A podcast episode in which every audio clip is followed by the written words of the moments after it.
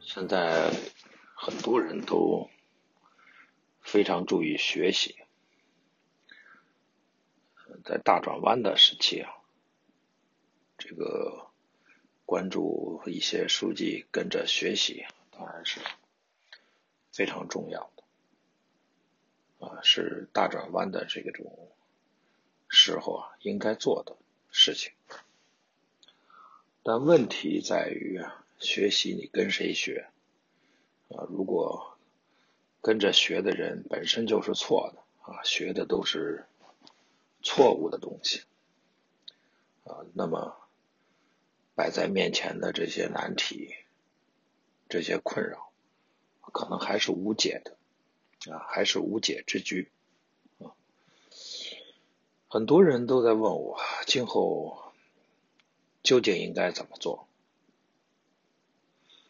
我的答案其实不复杂，我以前也讲过，啊，就是三换，啊，就无非就是换舞台、换剧本、换角色，啊，这就是时代要求，啊，很多人在问呢，啊，啊今后的还是经济建设作为中心工作吗？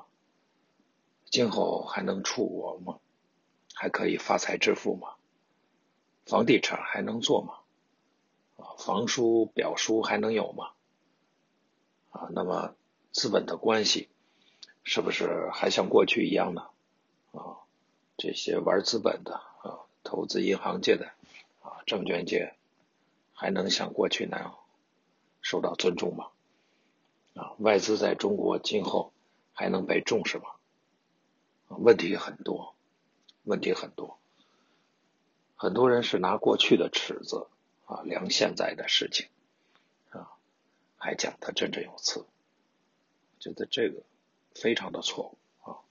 这样的讨论听多了啊，反而会陷入陷阱，掉入陷阱里面啊，进入一个迷局，更不清楚啊，完全都变成啊头脑迷雾了啊。这种衍生过来的比较，我觉得甚至连想一想都是危险的啊。我说三换啊，换舞台啊，什么是舞台？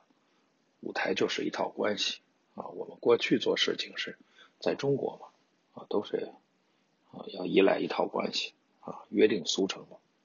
但是今后这套关系，可能是新型的关系啊，完全是新的啊，这是有颠覆性改变的。嗯，过去能够依赖的和今后能够依赖的啊是两码事啊，这要。重新的去寻找和构建啊，换剧本啊，剧本就是套路和模式。那么我们在过去也看到过很多成功的故事，都涉及到啊套路和模式的问题。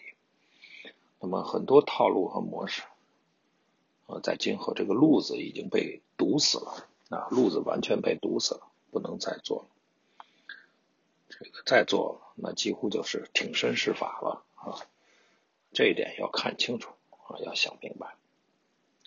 那么换角色啊，角色就是社会当中的成功者啊，也是被模仿者啊，这些都是名角嘛，名角啊，他们代表着社会的这种趋势啊，大家学习的榜样。那么我觉得今后呢，啊，过去的一批人啊，肯定会逐渐消失的啊。聪明一点的，他们也会自动的啊退出啊历史舞台啊，越来越低调。那么新一代人啊，这个会出现啊，这个会走上舞台啊，成为别人的这种模仿者啊。所以三换呢，就是换舞台啊，换剧本，换角色。也就是说，过去的啊。这个什么房地产呢、经济工作呢、外资啊、资本关系啊，这些东西都是存在的，还是会继续的，该有的还是会有啊。